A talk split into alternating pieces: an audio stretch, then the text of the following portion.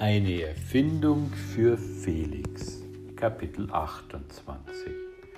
Auch Brausewein war sehr erleichtert, dass die ganze Sache gut ausgegangen war und hatte sich gleich wieder mit frischem Schwung an die Arbeit gemacht.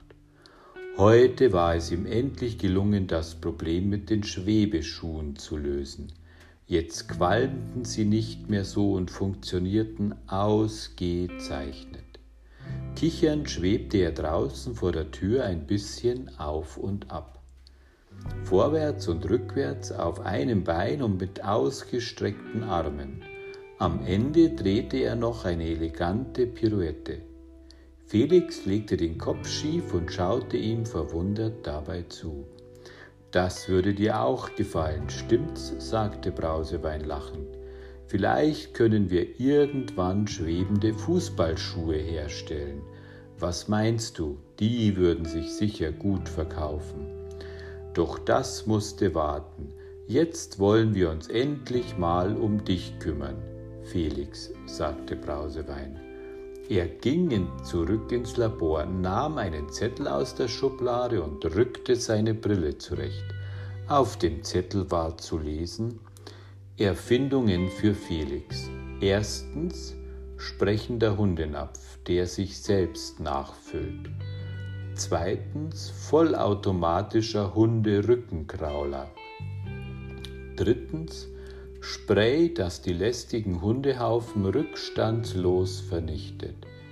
Viertens Roboter zum Gassigehen. Was wäre dir denn am liebsten? fragte er. Womit wollen wir denn anfangen? Felix rief wedelnd zur Tür. Das hieß Gassi gehen. Na gut, seufzte Brausewein und nahm die Leine vom Haken. Hätt ich mir denken können. Doch so ein kleiner Spaziergang würde sicher nicht schaden. Dabei kamen ihm immer die besten Ideen. Kapitel 29 Wieder fleißig. Als der Bürgermeister am nächsten Tag wie jeden Morgen hinüber zum Rathaus ging, traf er Yvonne, die gerade den Weg vor ihrem Haus fegte. Nun wieder mal fleißig, rief er ihr zu.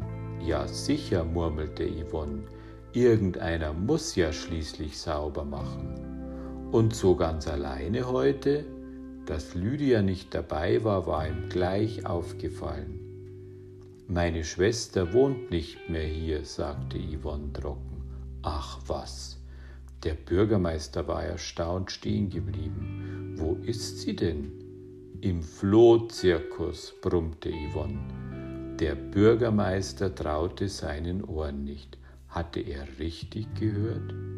Wieso Flohzirkus? fragte er verwundert. Sie kann doch machen, was sie will, oder? Brummte Yvonne trotzig, drehte sich um und warf die Haustür vor dem Bürgermeister zu. Flohzirkus, murmelte der Bürgermeister, na ja, warum auch nicht, wenn sie glücklich ist? Manchmal passieren eben die merkwürdigsten Dinge.